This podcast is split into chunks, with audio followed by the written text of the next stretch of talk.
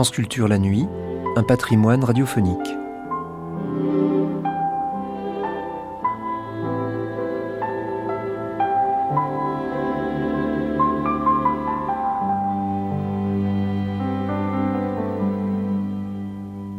Ils parlent, comme vous et moi, ou presque.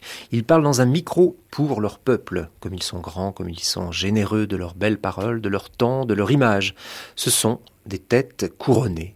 Ils règnent ou ils ont régné.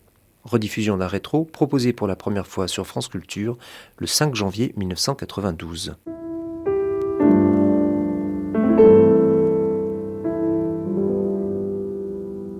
Rétro? Rétro.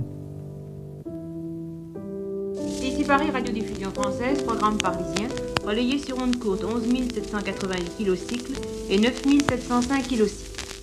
Mesdames, Messieurs, dans quelques instants, nous allons vous mettre en relation avec Londres pour la première partie du reportage en direct de la cérémonie du couronnement de Sa Majesté la Reine Elisabeth II. Cette émission réalisée en commun par la radiodiffusion canadienne, la radio belge, les services français de la BBC et la radiodiffusion française, est relayée par la radio suisse, Radio Luxembourg, Radio Monte Carlo et la plupart des stations de radio d'Afrique du Nord. 2 du juin reportage, 1953, du départ du carrosse c'est à Londres le couronnement d'Élisabeth II, reine du Royaume-Uni de Grande-Bretagne et chef du Commonwealth. À Londres, pas seulement, mais partout ailleurs en Europe où la cérémonie, télévisée et radiodiffusée, consacre un nouveau règne, celui des médias. Les auditeurs et les téléspectateurs deviennent européens, fédérés non par une nouvelle loi ni une nouvelle monnaie, mais par une nouvelle technique, l'Eurovision. Vous décrirons la cérémonie du couronnement. À vous, Londres.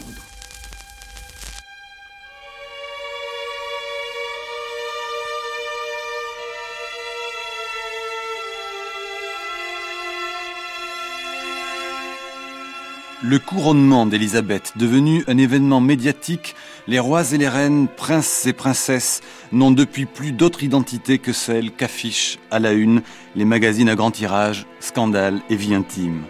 Pourtant, l'Europe, les têtes couronnées du XXe siècle la souhaitaient avant 53. Et pour la plupart d'entre eux, privilège des vrais aristocrates dans le souci et le respect de la démocratie. Pour autant, il ne s'agit pas de faire de ces rois des mages. Ce rétro tentera simplement de rappeler que le doré de leur jolie couronne n'a pas brillé du seul éclat de la futilité ni des emphases de leurs commentateurs. L'Europe de Maastricht se dessine peut-être déjà un certain 6 juin 1944, quand une voix ferme et grave retentit à la radio aux oreilles des Britanniques pour les remercier de leur courage et les exhorter à s'unir autour de lui. Lui, c'est George VI, et ce 6 juin 44, les alliés anglo-saxons débarquaient pour libérer l'Europe occupée. Le roi George VI.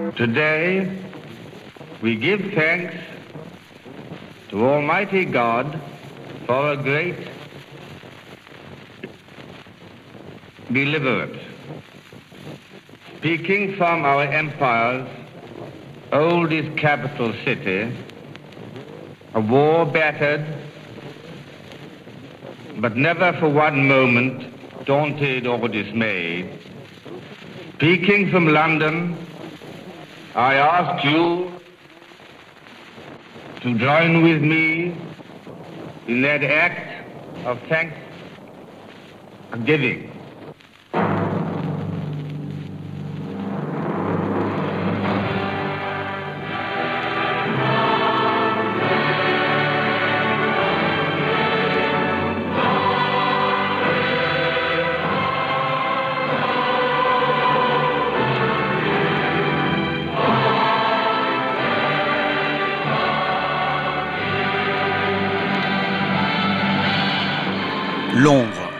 Lieu de résistance, d'où réfugiée la reine des Pays-Bas, Wilhelmine, n'eut de cesse de guider et d'encourager son peuple à ne pas plier devant l'oppression allemande.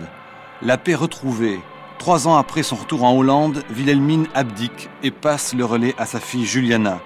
Wilhelmine achève ses 58 ans de règne avec le sentiment d'avoir fait son devoir de reine, protectrice, maternelle et guerrière. Sa tâche accomplie, c'est en 1948 que Wilhelmine se retire.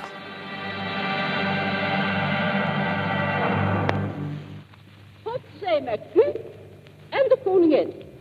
En ik acht mij gelukkig met u allen te kunnen uitroepen. Leven onze!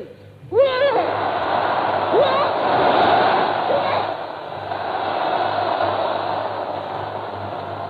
Je vais demander à Hubert de Man de nous donner le sens général de la parole royale. Ici, il n'est plus question d'une reine et de ses sujets, mais d'une mère proprement, profondément émue, qui contient difficilement son émotion, qui recommande sa fille le meilleur de ce qu'elle a pu donner à sa patrie. Elle affirme que Juliana, comme les Hollandais l'appellent familièrement, se mettra au service des Pays-Bas et servira de toute son intelligence et de tout son cœur son pays et son peuple. Ik dank u, lieve moeder, dat ge me op deze wijze hebt ingeleid.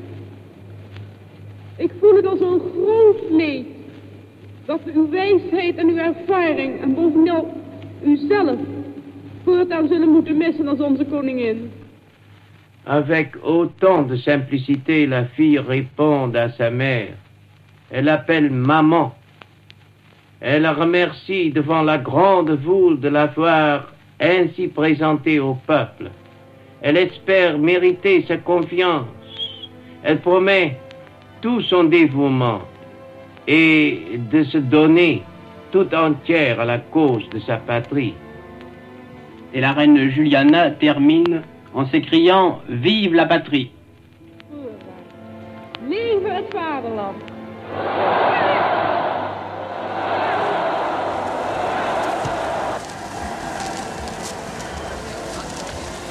Ici Londres. Claude Darger qui vous parle du Victoria Memorial. Mais très vite, le vocabulaire change.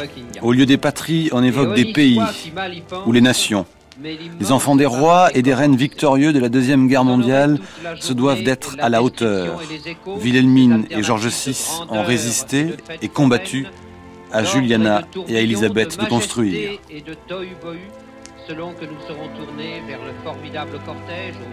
Elisabeth, qui n'est encore que princesse, sort pour la première fois de son pays natal.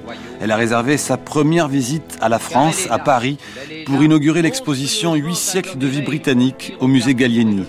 C'est le printemps retrouvé d'une France en reconstruction. Nous sommes toujours en 1948, le 15 mai, quand la jeune princesse évoque un avenir meilleur pour une Europe future. Paye, elle, déjà le droit de n'être arrivée qu'à 5 heures ce matin et d'avoir un vent de. Durant des siècles, la France et l'Angleterre ont été en lutte pour des causes qui, à l'époque, semblaient avoir la plus grande importance. Le contraste de nos anciennes rivalités avec la confiance qui règne maintenant entre nos deux pays démontre de façon frappante que parmi les nations comme parmi les individus, le plus âpre antagonisme peut faire place à l'amitié la plus sincère. Il y a, je crois, un enseignement à tirer de l'histoire de nos deux peuples. Et nous avons le droit de l'offrir à un monde si tragiquement bouleversé. Ceux qui le voudront y trouveront une leçon qui porte en elle la promesse pour l'Europe d'un avenir meilleur. Le mot est lâché et désormais reviendra avancer avec de moins en moins de pudeur. Et quand la princesse devient reine, son discours se colore de géopolitique. Il faut dire que l'interlocuteur est de taille et qu'on n'en raconte pas au général de Gaulle, qui malgré sa particule est bien à l'époque président de la République. Charles de Gaulle, en visite en Angleterre à Londres le 5 avril 1960. Comme elle est chez elle, la reine s'exprime dans sa langue natale et comme elle est courtoise, elle conclut en français avant d'écouter notre hymne national. La géographie a voulu que ce pays garde autrefois ses distances à l'égard du continent européen. Bien que nous fassions partie de l'Europe, nous avons peut-être été enclins à considérer la Manche qui nous sépare du continent comme un fossé défensif. Mais les temps ont changé. Ce fossé n'est plus aussi efficace. Ce n'est plus une barrière physique. Nous devons néanmoins veiller à ce qu'il ne soit pas un obstacle psychologique à une véritable compréhension entre la Grande-Bretagne et la France, entre la Grande-Bretagne et les autres pays européens. Monsieur le Président, je lève mon verre à la grandeur et au bonheur de la France et de la communauté.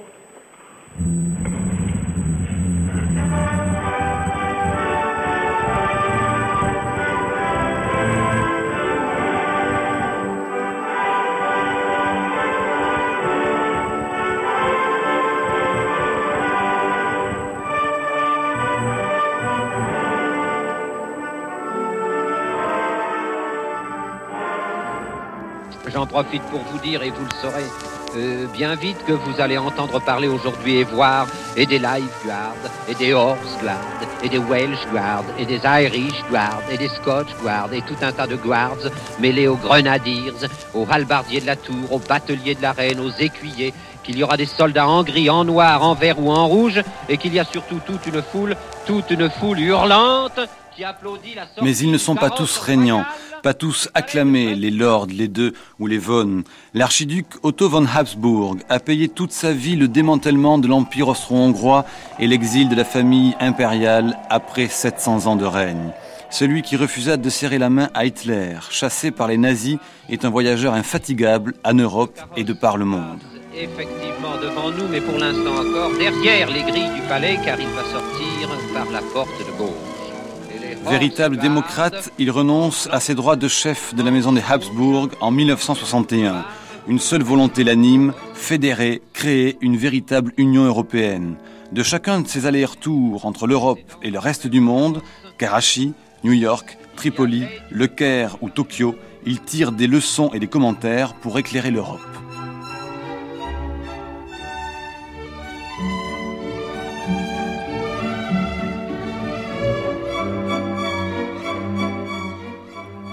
En 1963, après avoir visité la Chine et le Japon, il donne cette conférence à l'Université des Annales, retransmise à la radio le 7 janvier de la même année. N'oublions pas que le Japon, de toutes les grandes puissances industrielles, est celui qui est le plus pauvre en matière première. Toute sa richesse, c'est son, savoir technique et sa puissance de travail. Par conséquent, ses calculs économiques doivent être totalement différents des nôtres. Or, depuis la fin de la guerre, déjà, la situation est devenue assez dangereuse.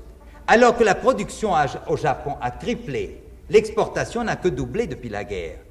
Ce qui fait que la situation des paiements étrangers devient de plus en plus difficile et il se pourrait très bien que d'ici deux ou trois ans se produise une crise financière extrêmement grave pour le Japon.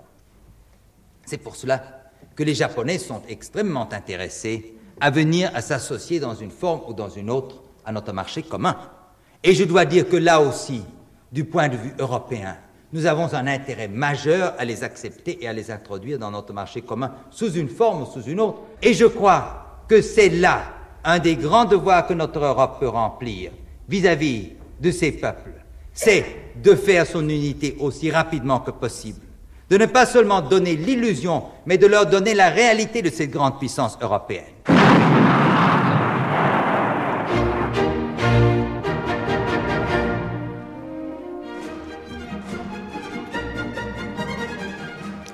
On le dit triste et mal à l'aise, Baudouin, peut-être à cause de ce que son père Léopold III ne prit pas le parti de fuir la Belgique lors de l'invasion allemande, ce qu'on lui a toujours reproché en oubliant sa farouche détermination à établir le suffrage universel dans son pays bien des années avant.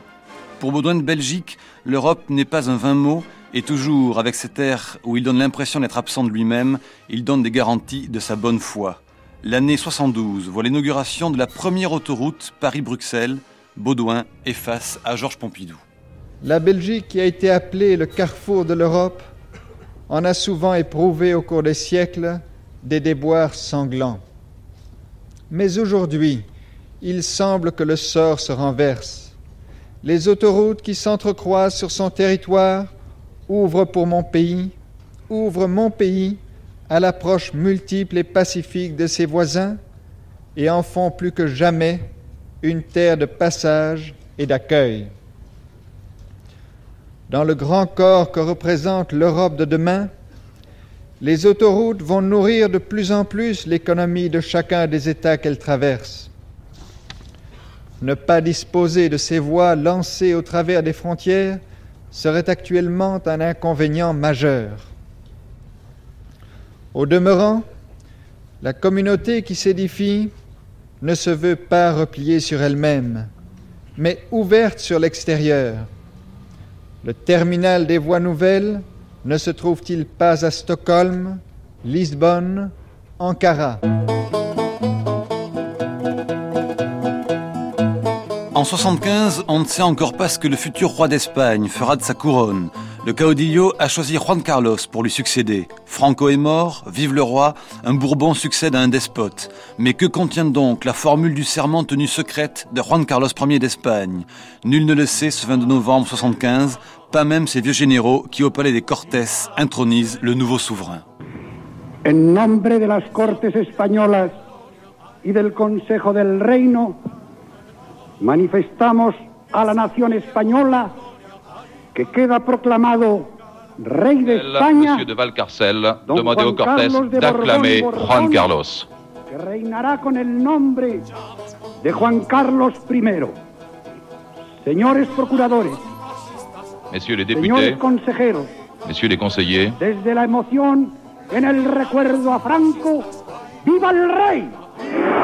¡Viva España! Et pendant ce temps, est-ce par dévotion ou pour s'assurer qu'il est bien mort le dictateur que le peuple espagnol défile devant sa dépouille Eh bien, voit ici beaucoup de monde, des kilomètres de queue. Ici, c'est le recueillement. 200 000 personnes environ attendent encore de rendre un dernier hommage à Franco. Ensuite, ceux qui sortent du Palais d'Orient cherchent à regagner les abords des Cortés où il y a quelques instants, Juan Carlos Ier vient d'être proclamé roi d'Espagne. Après le dernier adieu à Franco, c'est les vivas au nouveau roi. ¡Viva España!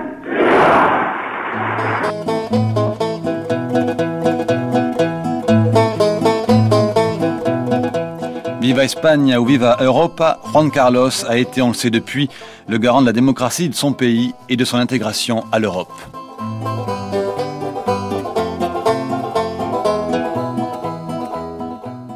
Depuis la Commune, la France n'a semble-t-il plus de velléité monarchiste, sinon pour le glamour ou dans la nostalgie des contes pour enfants.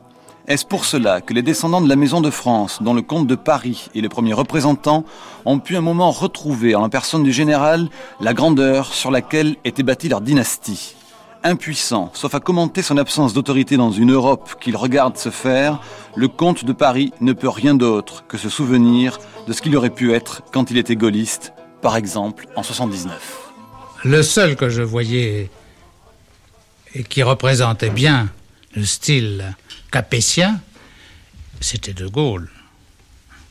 C'était De Gaulle. C'était lui qui avait la, carrure, l'ampleur, l'amplitude des mouvements et qui avait la pensée la plus précise et la, la plus exacte, qui représentait exactement la position d'arbitre et de recours. Vous l'auriez reconnu comme roi? S'il me l'avait demandé, oui, mais il, m'a toujours dit qu'il ne le voulait pas. Qu'il remplissait les- la, la mission et la tâche, mais il n'a jamais cherché à être roi. Il a rempli la, la fonction, mais il n'a pas cherché à créer la dynastie et la suite. Et il a certainement cherché, lui, au contraire, à trouver une succession et à trouver en ma, qualité d'héritier des, des rois de France, le successeur qui pouvait légitimement reprendre sa suite et faire et terminer l'œuvre qu'il n'avait pas ach- achevée.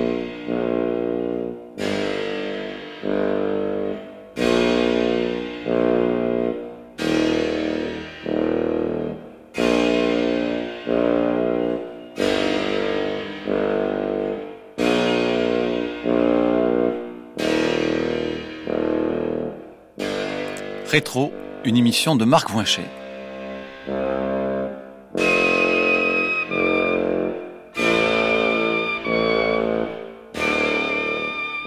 Prise de son et mixage, Roland Alagnès.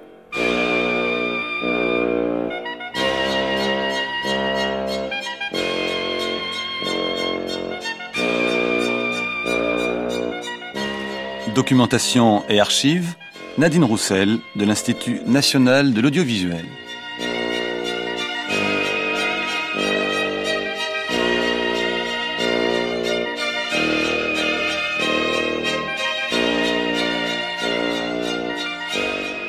Réalisation Michel Bossuet.